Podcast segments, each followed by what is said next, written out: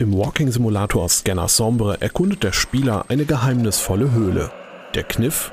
Zu Beginn ist alles unsichtbar. Der Spieler muss erst einen Scanner finden, der die Höhle zum Leuchten bringt und einen Ausweg aus dem Labyrinth zeigt. Mit Scanner-Upgrades lassen sich weitere Gegenstände entdecken. Durch die futuristische Grafik und das minimalistische Sounddesign entsteht eine düstere Atmosphäre, die oft an ein Survival-Horrorspiel erinnert, inklusive einiger Jumpscares.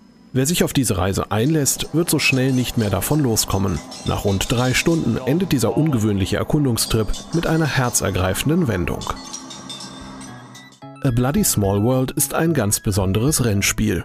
Der Spieler schlüpft hier in die Rolle eines roten Blutkörperchens und versorgt einen menschlichen Körper mit Sauerstoff. Einmal in der Lunge aufgetankt, rast er zu den Beinen, Armen oder Gehirn, um sie bei Laune zu halten.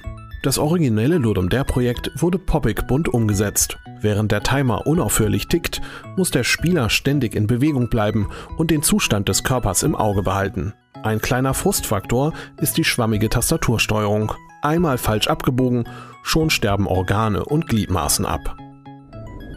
Tom Kitchens Emporium ist eher künstlerisches Experiment als ein Spiel. Ein Junge erwacht in einer Blutlache und plaudert anschließend mit einem alten Mann über seine Vergangenheit. Dabei besucht der Junge verschiedene Stationen seines Lebens und erkennt, dass er im Limbus gelandet ist, der Transitzone zur Hölle. Emporium thematisiert existenzielle Fragen und schafft mit der unheilschwangeren Musik eine surreale Atmosphäre. Visuell erinnert das Spiel an Inside oder Limbo, besitzt jedoch keine spielerischen Herausforderungen. Das rund eine Stunde dauernde Emporium ist nichts für einen unterhaltsamen Abend, seine Inhalte regen jedoch zu langen Diskussionen an. Das gemütliche Next Jump Schmapp Tactics ist laut Entwickler Postmortem Pixels ein Spiel für Leute, die Bullet Hell Shooter lieben, aber darin schlecht sind. Deswegen haben die Macher aus dem hektischen Geballer einfach ein Rundentaktikspiel gemacht. Statt ständig in Echtzeit gegnerischen Kugeln auszuweichen, muss der Spieler jeden Zug genau planen und mit seiner Energie haushalten. Mehrere Raumschifftypen stehen zur Verfügung und sogar Combo-Angriffe sind möglich. Am Ende wartet der übliche Bossfight.